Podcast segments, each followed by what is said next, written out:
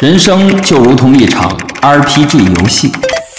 人生就如同一场 RPG 游戏。有人选择了熟能生巧、刻苦学习，有人利用修改器将游戏设置为简单模式，还有一部分人则是外挂控。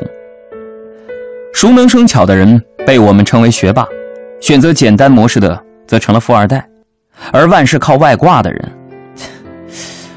我也不知道该如何定位这类人。但你总能在生活当中遇到这类人，他们并非富二代这般少见。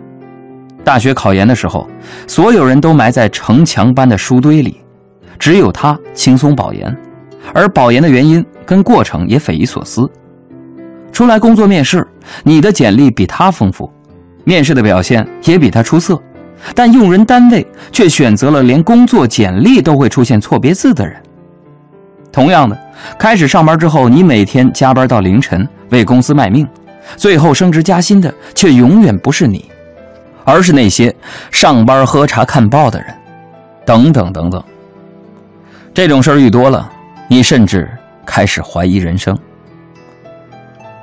通常这类事儿比土豪富二代都难以让人接受，因为他们选择的是简单模式，和你的玩法和你的游戏。那感觉不是在一个次元里面，但有了外挂这帮人类存在，你便会觉得自己是不是当初打开的方式不对，进入了困难模式呢？可游戏世界就是这样，即便有人偷偷修改了程序，怪还是得打，技能仍旧得修炼，加班下副本也得下。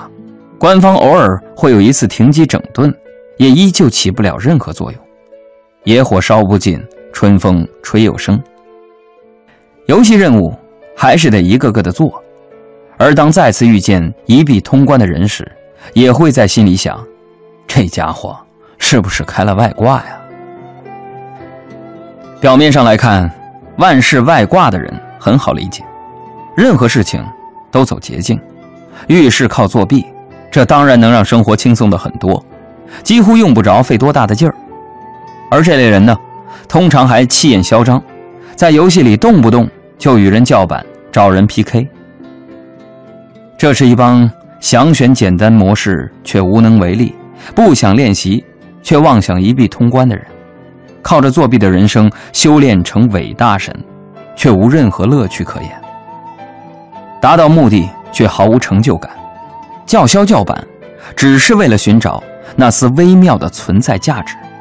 同时又对停机整顿、官方通告之类的信息如惊弓之鸟。这其实仅仅是一个选择性的问题，真正能达到一币通关的人少之又少。事实上，游戏的玩法成千上万，没能开启简单模式，仍旧有人物设定、种族设定。各种技能、不同副本、地图走向之类的广泛选择，只要你的技术没烂到离谱的地步，选择你想要的，依然可以玩的兴致勃勃。你问我是怎么玩的？我没有任何倾向性的选择，我就偶尔去洞穴里杀杀低级怪，修炼基础生活技能，大部分的时间用于游山玩水、走地图。你没发现，游戏里的风景也特别美好吗？